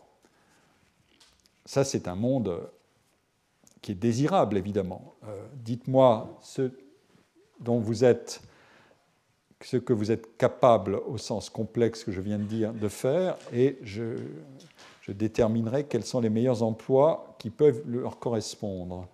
Cet argument a l'air banal, ou disons banalement fonctionnaliste, mais en fait son originalité et sa fonction normative dans l'argumentation de Durkheim.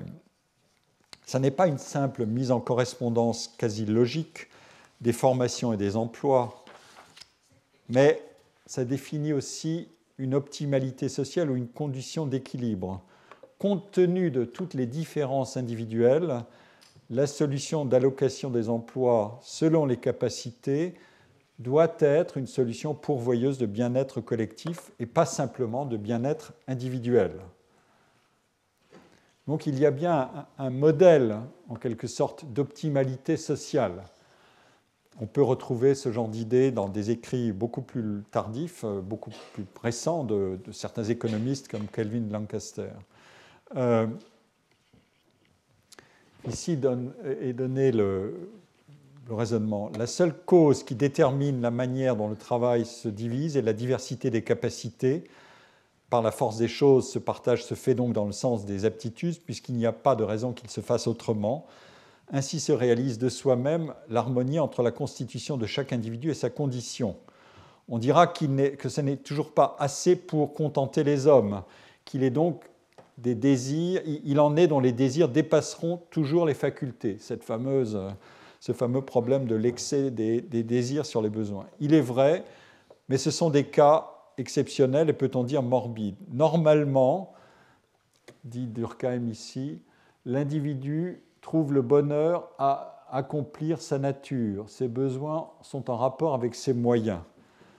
C'est ainsi que l'organisme de chaque organe lit que, dans, chaque, que dans l'organisme, chaque organe lit, euh, réclame qu'une quantité d'aliments proportionnée ne réclame qu'une quantité d'aliments proportionnée à sa dignité c'est la, pression de l'argument organiciste chez Durkheim.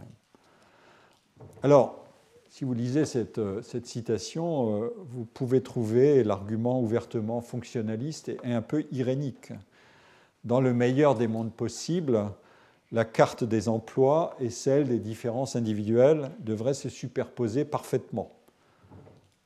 Et comme je l'ai dit, on, y décèle la puissance de ce raisonnement organiciste qui gouverne toute la construction durkheimienne. Mais en fait, on peut y lire plus, et peut-être même l'illustration de toute l'entreprise de Durkheim, parce que celle-ci veut faire tenir ensemble une théorie de l'individualisation croissante des situations personnelles. Pensez à tout ce qu'on dit aujourd'hui sur la, montée de l'individualisme. Ce thème est séculaire, en fait et aussi des activités productives dans les sociétés complexes. Ça, c'est la première chose, mais aussi une analyse des capacités individuelles à partir de l'idée de cette fonction de production complexe entre des éléments indéterminés et des éléments déterminables, notamment par l'éducation de l'école et de la famille. Et enfin, un troisième point, c'est la construction normative, qui s'emploie à définir des conditions sous lesquelles l'individualité et l'interdépendance font société. Et comment est-ce que Durkheim fait tenir ensemble ces trois composantes? Eh bien, la, réponse est à la fois banale et en fait assez subtilement élaborée. la réponse est banale si je dis il faut associer liberté et égalité. Et en cela, on dira que Durkheim est un grand héritier des Lumières du XVIIIe siècle, dont il était un très grand connaisseur, puisqu'il a enseigné notamment et écrit ses cours sur Durkheim et Montesquieu, sur Rousseau et Montesquieu, pardon. Mais cette égalité n'est pas une égalité abstraite de tous au regard de la loi, et cette liberté n'est pas l'autonomie complète, désocialisée, freischwebend, comme on, dit, euh, euh, hors sol, euh, de l'individu centré sur son seul intérêt. L'égalité dont parle Durkheim, il faut qu'elle s'accorde avec sa matrice théorique et avec la différenciation complexe des tâches et des métiers, qui pourtant est génératrice d'inégalités. Il faut donc recourir à un critère normatif de justice. Et ce critère-là, c'est celui de l'égalité des chances, qui seul permet à chacun de concourir dans le jeu social de la complexité des activités différenciées. Mais cette égalité, Durkheim estime qu'elle peut aussi être un critère d'efficacité et non pas son opposé. La division de plus en plus complexe du travail produirait encore plus d'inégalités si l'égalité des chances n'était pas recherchée. Pourquoi? Parce que dans ce cas, la concurrence serait faussée. Le sentiment de solidarité reculerait pour faire place à la frustration, au conflit, à la crise et à l'anomie sociale. Et euh, pour le montrer, Durkheim recourt au contre-exemple des sociétés de caste et de transmission héréditaire des positions, et ce afin de disqualifier complètement l'argument de l'ancrage naturel des inégalités et de leur héritabilité directe, et pour défendre l'idée que la compétition est le moyen de libérer les individus de la tyrannie des castes et des privilèges héréditaires, pourvu que cette compétition permette effectivement d'accéder librement aux positions sociales disponibles sur la base des capacités que l'on fait valoir.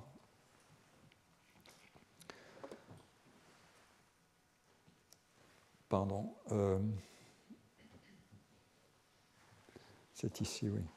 La société moderne, par opposition à l'institution des castes ou des classes de l'Ancien Régime, est un monde, dit Durkheim, de contingence et j'ajoute de probabilité. Dans nos sociétés, la contingence est plus grande, il y a une plus large distance, il reprend encore cet argument, entre les dispositions héréditaires de l'individu et la fonction sociale. Les premières n'entraînent pas les secondes avec une nécessité aussi immédiate.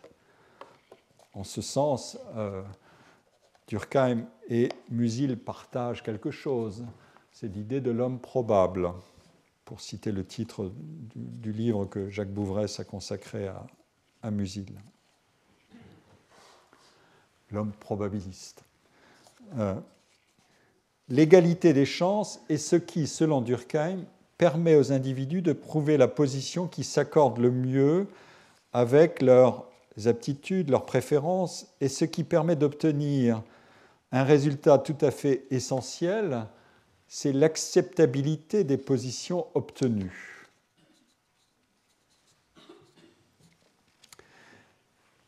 Et pour justifier la nécessité théorique et non pas simplement normative ou politique de l'égalité des chances, Durkheim va de façon étonnante recourir à un argument clé des économistes, c'est-à-dire la liberté de contracter et d'échanger, qui ne s'exerce vraiment que si la compétition est juste. Mais comment la compétition peut-elle être juste entre des individus différents et différemment dotés? Alors il faut redéfinir la liberté individuelle comme une composition de forces individuelles et de forces sociales. La vraie puissance d'autonomie de l'individu dans l'action, sa vraie liberté d'agir et d'agir en société face à des êtres différents de lui, c'est d'acquérir puis d'exprimer autant de capacités qu'il lui est possible pour agir sans être désavantagé dans une par une distribution inégale de ressources privées. Ce thème de l'argument euh, de l'égalité des chances, c'est ce que Durkheim appelle l'égalité dans les conditions extérieures de la lutte. ce sont ces mots. Ce qui fausse la concurrence interindividuelle quand celle-ci doit pouvoir s'établir sur la base des capacités et des mérites, ce sont les écarts de chance.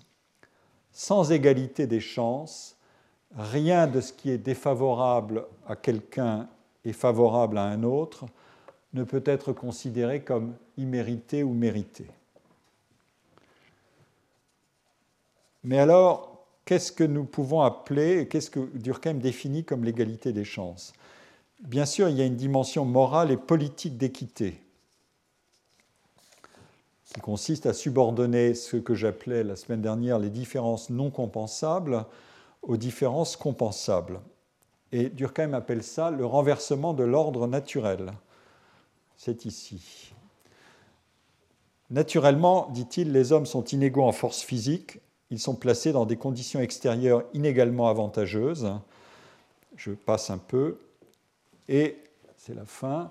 En définitive, ce qui constitue la liberté, c'est la subordination des forces extérieures aux forces sociales, ce qui est quand même un coup de force extraordinaire. Dire la liberté, c'est la subordination à la société car c'est seulement à cette condition que ces dernières peuvent se développer librement. Cette subordination, cette subordination est bien plutôt le renversement de l'ordre naturel, dit-il. Et donc, Durkheim dit il faut faire de ce renversement de l'ordre naturel non pas ce qui contrarie l'expression de l'individualité dans ce qu'elle recèle d'authentiquement non substituable et non égalisable, sinon il, irait jusqu'à être un Helvétius de plus, mais ce qui doit permettre son plein déploiement et même son libre déploiement une fois la liberté individuelle complètement ancrée dans son cadre, celui de la vie en société. Et la formule de Durkheim est ici. Notre idéal est toujours plus d'équité dans nos rapports sociaux afin d'assurer le libre déploiement de toutes les forces socialement utiles.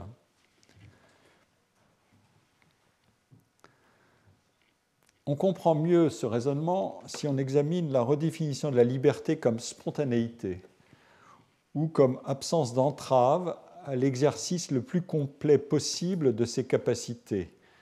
Les, textes sont ici. Je ne peux pas les citer en entier, mais euh, L'idée, c'est, et je cite quand même euh, brièvement, la division du travail ne produit la solidarité que si elle est spontanée, dans la mesure où elle est spontanée. Souvenez-vous de la, discussion de Adam Smith.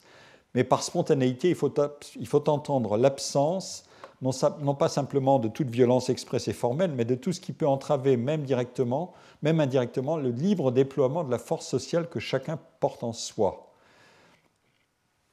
le travail ne se divise spontanément que si la société est constituée de manière à ce que les inégalités sociales expriment exactement les inégalités naturelles. Or, pour cela, il faut il suffit que ces dernières ne soient ni, ni rehaussées ni dépréciées par quelque cause extérieure.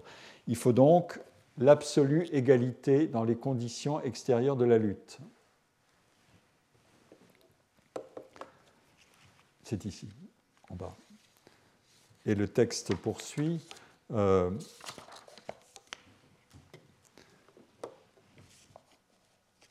On objectera que dans ces conditions, il y a encore lutte par suite des vainqueurs et des vaincus, et que ces derniers n'accepteront jamais leur défaite que contraint.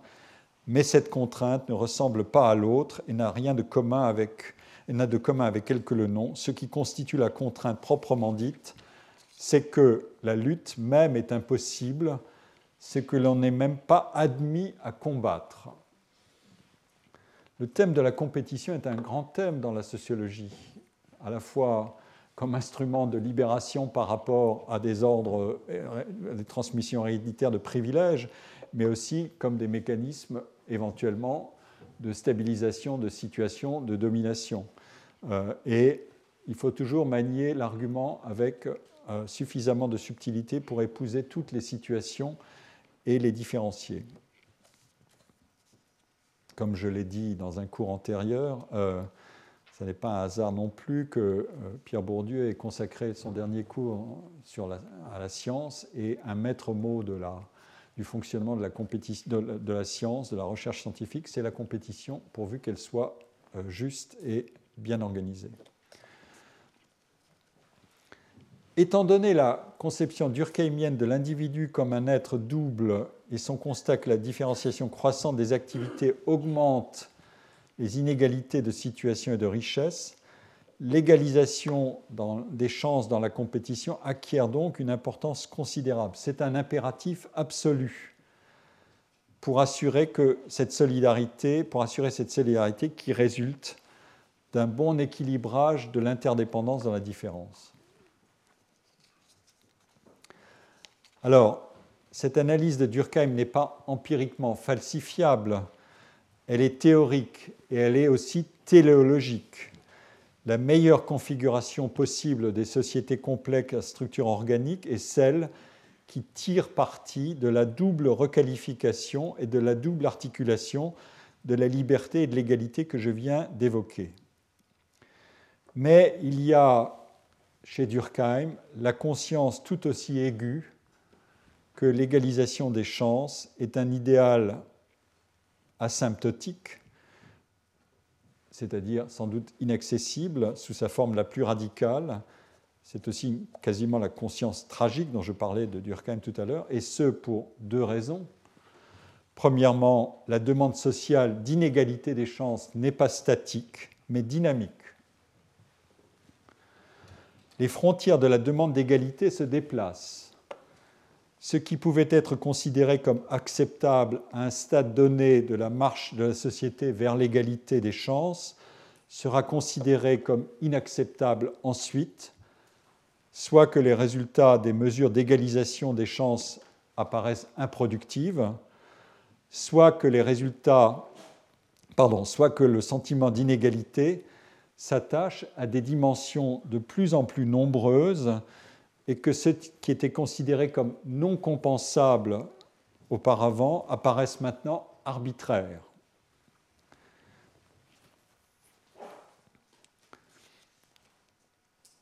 Dans euh, la situation de recherche d'égalité des chances, il y a l'idée qu'elle va fonder la revendication par chacun du juste prix de sa contribution. C'est l'égalité de proportionnalité qui fondent le mérite.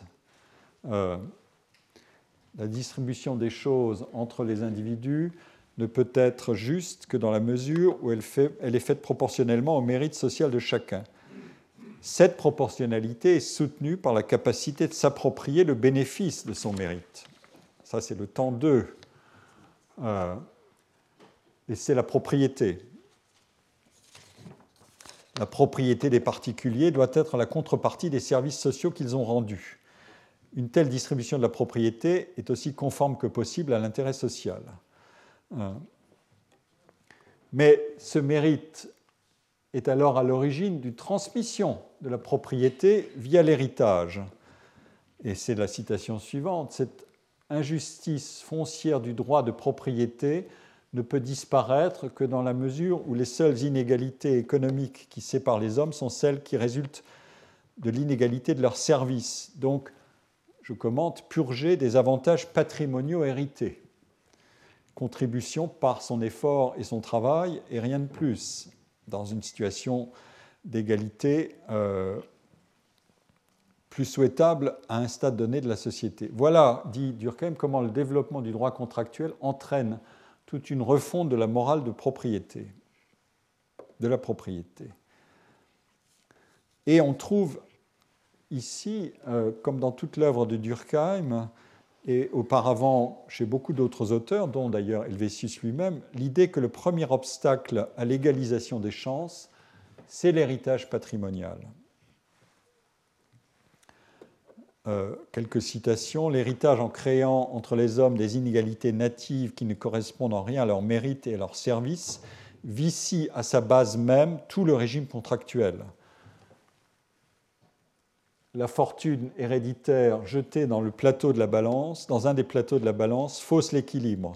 Et c'est contre ce mode injuste d'évaluation et contre l'état social qui le rend possible que proteste de plus en plus la conscience morale.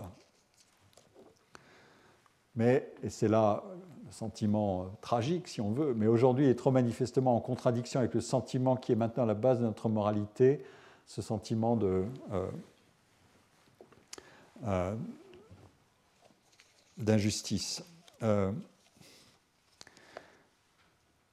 cela dit, l'obstacle à la suppression de l'héritage relève de ce qu'on pourrait appeler un gigantesque dilemme du prisonnier. Si j'avais, moi, la possibilité et le souhait, c'est un sujet d'actualité, vous allez voir, euh, de déshériter mes enfants, je n'œuvrerai à l'égalisation des conditions individuelles, si c'est ça mon but, c'est pas sûr, euh, que si tout le monde agissait comme moi. Car si j'agissais seul, je ne ferais que désavantager mes enfants dans la compétition qui demeurerait inégalitaire. Seule une décision collective contraignante résoudrait le problème qui paraît totalement hors de portée d'une solution de coopération spontanée à l'échelle d'un petit groupe. Et c'est ce que décrit ici typiquement euh, le long texte que je cite. Euh, je ne vais pas le, commenter davantage euh, pour dire que la décision ne peut pas se faire de manière graduelle, mais par une révolution ou une transformation profonde des, des, lois. Et donc la solution, c'est bien une décision politique et une législation euh, contraignante. Si, a-t-on dit, c'est ici, l'héritage étant aboli, chacun entre dans la vie avec les mêmes ressources, si la lutte entre les compétiteurs s'engage dans des conditions de parfaite égalité, nul n'en pourra trouver les résultats injustes. Tout le monde sentira spontanément que les choses sont comme elles doivent être. Ça, c'est un temps de la démonstration. Mais le deuxième temps de la démonstration, c'est en abolissant l'héritage, en aura-t-on fini avec les inégalités? On peut supposer que les conditions extérieures de la lutte étant rendues plus égales, seules subsistent des différences sociales qui sont le reflet des différences intérieures et personnelles, celles auxquelles Durkheim ne veut jamais renoncer non plus après que, après que tous les facteurs contingents, ces facteurs externes d'inégalité, ont été neutralisés. Et donc, qu'advient-il exactement de ces différences intérieures, celles qui résultent d'aptitudes euh, personnelles dont la reconnaissance soutient par ailleurs la méritocratie républicaine euh, que dessine le, travail de Durkheim il n'est effectivement pas douteux que plus on se rapprochera de cette égalité idéale, moins aussi la contrainte sociale sera nécessaire. Mais ce n'est qu'une question de degré, car, dit-il, il y aura toujours une hérédité qui subsistera, c'est celle des dons naturels. C'était le début de, mon cours, je citais les, éléments de ces dons naturels. Voilà le texte où cette mention apparaît l'intelligence, le goût, la valeur scientifique, artistique, littéraire, etc. Euh, que chacun de nous reçoit en naissant comme le propriétaire né reçoit son capital. Ira-t-on jusqu'à réclamer que le partage soit égal pour tous et qu'aucun avantage ne soit fait au plus utile et au plus méritant, c'est-à-dire en violant ces inégalités euh, euh, non compensables Et il dit, mais alors il faudrait une discipline bien autrement énergique euh, c'est sans doute celle de Helvétius, pour faire accepter de ces derniers un traitement simplement égal à celui, ça c'est son vocabulaire, des médiocres et des impuissants. Euh, aujourd'hui, on n'emploierait plus ce vocabulaire pour des raisons de transformation de la conception de l'égalité que je vais évoquer à l'instant. Euh, dans une étude qui est contenu dans un, ouvrage de Jean-Fabien Spitz, euh, qui est consacré à Durkheim, La République des légalités des chances, euh, Spitz analyse la gradation vers l'égalitarisme chez Durkheim. Et euh, il s'appuie notamment sur les leçons de sociologie, les cours qui ont été professés par Durkheim à Bordeaux entre 1890 et 1900. On trouve dans ces, dans ces cours, et notamment dans les derniers paragraphes du volume qui a été tiré de ces cours, l'argument selon lequel la demande d'égalité méritocratique pourrait être débordée et dépassée par une demande d'égalité fondée sur ce que Durkheim appelle dans son vocabulaire la sympathie, la charité et la fraternité, autrement dit la reconnaissance entière de l'égale dignité des individus. Euh, je cite quelques passages du long texte qui est ici, euh, qui conclut ces, leçons de sociologie. Au regard d'un sentiment de sympathie humaine, même les inégalités de mérite ne se justifient pas. Et il dit, au fond, est-ce que ces inégalités de mérite ne sont pas elles aussi, elles aussi des inégalités fortuites, des inégalités de naissance, dont il n'est pas juste, à certains égards, de faire porter aux hommes la responsabilité?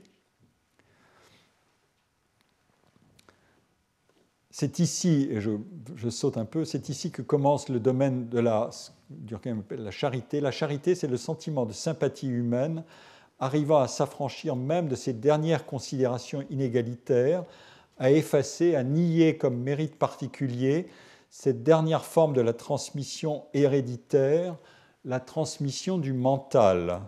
Ce n'est donc autre chose que l'apogée de la justice c'est la société qui arrive à dominer complètement la nature, vous vous souvenez de l'argument du renversement de l'ordre naturel, à lui faire la loi, à mettre cette égalité morale à la place de l'inégalité physique qui est donnée en fait dans les choses. Seulement, d'une part, ce sentiment de sympathie humaine n'arrive pas à ce degré d'intensité, n'arrive à ce degré d'intensité chez quelques consciences d'élite, il reste dans la moyenne des consciences trop faibles pour pouvoir aller jusqu'au bout de son développement logique nous n'en sommes pas encore au temps où l'homme aime tous ses semblables comme des frères, quelle que soit leur raison, leur intelligence, leur valeur morale. Ce mouvement vers l'égalité complète est présenté par Durkheim comme l'extrapolation de tendances qui sont observables, mais qui ne suffisent pas à faire basculer la société dans un dépassement complet de la demande qui, elle, est la plus réaliste et la plus aisée ou tendanciellement la plus aisée à satisfaire ou du moins à mettre en œuvre euh, avec des, moyens sous le contrôle de la société, qui est celle de l'égalisation des chances, qui, elle, s'accorde par ailleurs avec l'évolution de la division du travail. En réalité, l'asymptotique égalisation des chances et la philosophie méritocratique de justice, de proportionnalité n'apaiseront pas, selon Durkheim, les controverses sur l'égalité réelle et sur les sentiments d'injustice, et n'apaiseront pas les sentiments d'injustice dans une société qui opère en régime de concurrence pour l'accès aux emplois et en régime de forte hiérarchisation des professions du fait de la division du travail.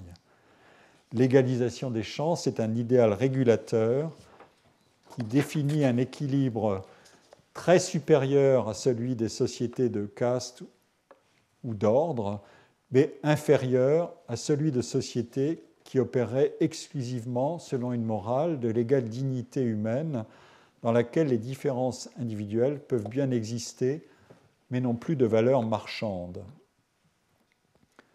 Ce type de société n'est pas défini par Durkheim, qui en reste à une solution réformiste celle qui consiste à faire admettre la discipline d'une société républicaine fondée sur une juste compétition et qui recherche l'équilibre le moins autoritaire possible entre liberté ou spontanéité et égalité.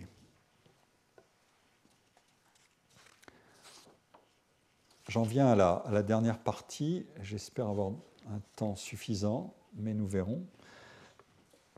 L'argumentation de Durkheim peut être résumée ainsi. 1. L'individu cherche à se perfectionner. C'est même là un principe d'égale revendication de tous à l'égard de l'éducation et du travail. Pensez au contre-exemple. Qu'est-ce que c'est que ne pas vouloir se perfectionner ou se développer comme individu? Deux, les différences de capacité et de ressources déterminent les chances de réussite scolaire et plus encore l'accès aux positions sur le marché du travail et dans la hiérarchie des professions. Ces différences sont le produit d'une interaction entre des capacités ou des aptitudes initiales et des ressources éducatives et sociales. Une partie des ressources est égalisable, une autre non, même si l'on abolit l'héritage et les différences de fortune à l'origine des destins individuels. 3. La production économique repose sur la division du travail qui est porteuse de différenciation des capacités, de croissance économique, mais aussi d'inégalités croissantes et d'autres facteurs de désordre. 4. La concurrence interindividuelle agit pour sélectionner les capacités productives, apparier les individus et les emplois dans un objectif d'efficacité elle a lieu parce que les ressources que doivent se procurer les individus pour satisfaire leurs besoins et leurs désirs sont allouées comme des biens rares. Et ce point va être important. La rareté est toujours une cheville dans ce genre de démonstration. Mais la concurrence individuelle est à la fois moins efficace, c'est le point 5, et économiquement et plus injuste socialement si les chances de se former et d'accéder au métier ne sont pas rendues plus égales dans l'état présent de l'organisation sociale, cette égalité des chances est très imparfaitement réalisée et demeure au mieux un idéal régulateur. 6. Les individus emploient toute une partie des revenus obtenus par le travail pour consommer, c'est-à-dire pour satisfaire des besoins et des désirs. Or, la double nature des individus menace d'entretenir le penchant de ces individus pour tout ce qui répond à l'illimitation de leurs désirs et qui est source de consommation ostentatoire, de comparaison envieuse, d'excès d'endettement et d'anomie. Si je retiens uniquement le critère de la, des différences individuelles, la comparaison avec Helvétius donne la chose suivante. Helvétius abolit les différences initiales, attribue l'essentiel des inégalités sociales de réussite à des facteurs éducatifs et doit restreindre l'appétit illimité de satisfaction à des buts d'estime sociale et non d'enrichissement de supériorité économique. Une économie peu développée est sa meilleure alliée car elle raréfie les ressources à se partager et donc diminue d'autant les enjeux de toute rivalité individuelle. La solution de Durkheim est, symétrique et inverse. Les économies se développent notamment à la faveur de la croissance de la productivité du travail, c'est le thème de la complexité de la division du travail, et elles tirent parti des inégalités de talent. Elles en tireront un rendement encore supérieur si elles égalisent les conditions de la concurrence individuelle, car elles rendront la réussite vraiment proportionnelle au mérite et fourniront à chaque individu l'horizon de développement personnel le mieux ajusté à ses capacités. Mais le monde ainsi conçu est inégal et orienté aussi vers l'expression anomique des inégalités dans la, consommation. La limitation des inégalités relève d'une économie politique, morale et organisationnelle. Elle s'appuie sur le premier principe d'une république méritocratique, la, la rétribution à proportion de la contribution. Cette rétribution à proportion de la contribution, c'est le socialisme que Marx veut dépasser dans une société communiste. Marx demande à quelles conditions le socialisme méritocratique pourrait être dépassé pour que soit atteinte l'égalité radicale de résultats et non plus seulement l'égalité des chances, puisque cette égalité des chances échoue en, étant perpétuellement contrecarrée par des stratégies de maintien de leur position dominante par les classes supérieures et les conditions que Marx met à ce dépassement sont au nombre de cinq suppression de la propriété privée, relégation de la consommation au profit de l'action productive, il faut dévaloriser considérablement les satisfactions de la consommation et maximiser considérablement les satisfactions de l'agir productif. On en trouve beaucoup d'échos euh, dans des tas d'auteurs euh, plus récents. Abolition de la division du travail, négation des différences individuelles de talent, absence de, rareté des ressources. Attention à ce critère. il faut noter en effet que cette condition de l'abondance des ressources, c'est celle qui commande certainement chez Marx toute l'architecture du système, alors même qu'elle peut apparaître la plus invraisemblable et la plus utopique. C'est aussi celle qui se loge dans la conception de l'histoire, selon Marx, puisque cette abondance de ressources aura été permise par l'évolution même du capitalisme et des innovations technologiques qu'il a produites, et que peut-être une société où les robots seraient entièrement à notre service et seraient totalement polyvalents pour nous débarrasser totalement du travail non désirable, nous promet, ça reste à voir euh, sérieusement, et en tout cas, l'idée de rareté est une idée endogène, c'est pas tout d'un coup tout est gratuit, c'est la société a produit quelque chose qui a mis en route des conditions pour être dépassé euh, par une autre euh, distribution euh, des, droits et des possibilités politiques. Mais il faut cette absence de rareté, cette abondance de ressources pour que le système fonctionne.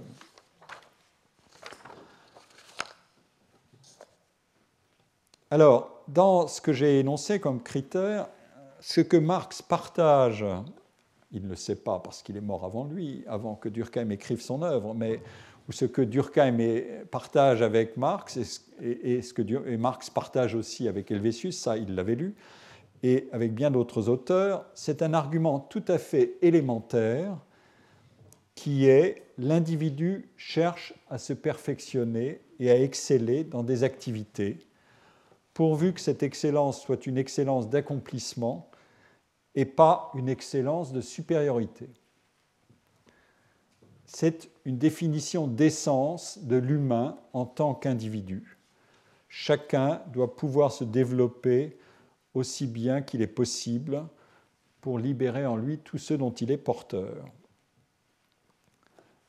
Chez Durkheim, on, en trouve l'expression avec l'emploi de cette notion de spontanéité que j'ai évoquée. Euh, et qui est euh, directement présente dans toute cette conception organiciste euh, dont j'ai parlé. Je, vous redonne la citation, c'est le thème du libre déploiement de la force sociale qui est en soi et qui est une composition de caractéristiques à la fois strictement individuelles et strictement dues à la collectivité.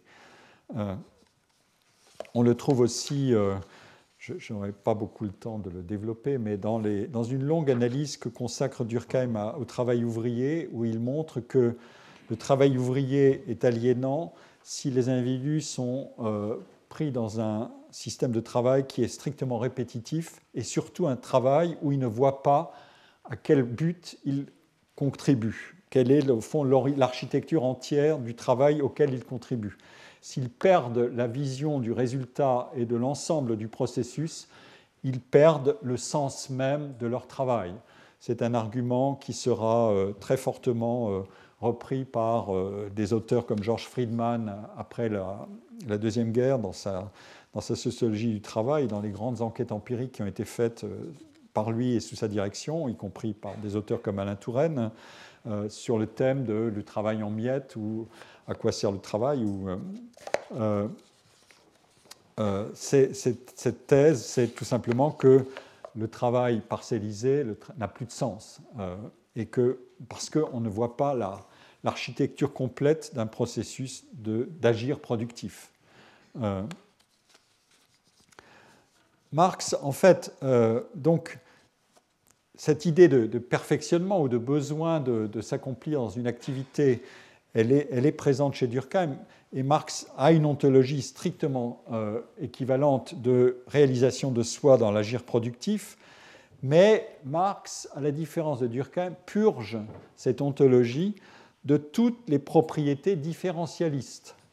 Celles qui conduisaient Durkheim à affirmer que le travail est bien divisé quand la position de chacun est accordée avec ses aptitudes. Vous vous en souvenez? Marx récuse les propriétés fonctionnellement libératrices du travail bien divisé.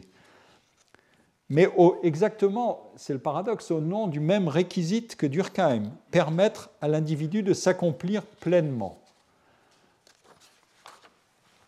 Mais comme l'individu marxien est indifférencié, la division du travail est un obstacle alors qu'elle est un levier positif dans l'univers différentialiste durkheimien. Et je rappelle que dans la construction théorique et politique de Marx, nous devons nous situer au terme d'une histoire de transformation lorsque le capitalisme aura ployé sous ses contradictions, qu'il aura engendré le socialisme, puis que la société communiste aura pris le dessus et clos l'histoire de la violence humaine. Dans ce monde nouveau, l'essence de l'homme pourra enfin se réaliser, dit Marx, et c'est une ontologie qui est tout à fait explicite et qui a été très bien analysée par Jon euh, Elster, euh, avant d'être ici au collège, et encore au collège, et euh, par Gerald Cohen, dont j'ai déjà parlé. En fait, cette conception de l'individu, elle, typiquement, elle, s'inscrit dans une très longue tradition de la philosophie de la praxis qui court d'Aristote à, Hegel et à Marx, et, et, dont on peut faire en quelque sorte la matrice d'une sémantique de l'excellence ou du perfectionnement. Ce mot d'excellence sous toutes ses variations, l'excellence pour tous, etc., etc., en fait, elle a un ancrage dans une très longue tradition. Euh, mais on la préfère dans sa version non rivale que dans sa version rivale. C'est la deuxième, la version rivale, qui est l'objet de beaucoup de controverses et de pétitions, euh, par exemple contre la prime d'excellence euh, des chercheurs du CNRS par certains d'entre eux, euh, mais c'est l'excellence non rivale qui est désirable. Qu'est-ce que l'excellence non, non rivale? C'est une excellence qui dit une société doit permettre à chacun d'exceller dans son domaine, d'aller aussi loin que possible dans euh, la capacité de se développer. Euh, on en trouve une formulation chez, chez, John Rawls qui s'inscrit exactement dans cette tradition aussi. Les excellences représentent les qualités et les talents individuels qu'il est rationnel que chacun désire nous voir posséder. Ces excellences sont une condition de l'épanouissement de l'homme, elles sont des biens pour tout le monde. Elles sont ainsi en rapport, donc des biens non rivaux, encore une fois. Elles sont ainsi en rapport avec les conditions du respect de soi-même, ce qui explique leur lien avec le sentiment de confiance en notre propre valeur. Et ce vocabulaire est omniprésent dans l'analyse classique du progrès des civilisations, et c'est au cœur, par exemple, de la philosophie rationaliste des Lumières. Ça justifie l'impératif d'éducation, qui doit permettre d'accorder à chacun des chances égales de déployer ses, capacités. Le lien positif tant évoqué dans notre société de la connaissance et de l'innovation entre l'éducation et la croissance économique ne fait que transposer au niveau d'une société tout entière ces bénéfices du gouvernement de soi, comme dirait Foucault, qui vise à réaliser la qui à la réalisation la plus accomplie de soi. On peut en trouver euh, la matrice dans la philosophie aristotélicienne de la praxis. Euh, je n'ai pas le temps de le, développer. Euh, mais il y a une autre, excellence. Cette excellence, c'est l'excellence de supériorité. La conception normative de l'excellence dans sa version non rivale définit l'individu comme une totalité autonome et rationnelle. Est-ce qu'elle peut s'appliquer à la collectivité tout entière euh, En fait, c'est là que les choses deviennent euh, compliquées. Euh, dans la version de, Marx, il s'agit de ne pas dépendre des autres grâce à l'abondance des ressources. Le perfectionnement ou la réalisation de soi sont fondés sur une forme politique d'autonomie ou d'autosuffisance, contrôlée d'ailleurs par un pouvoir central.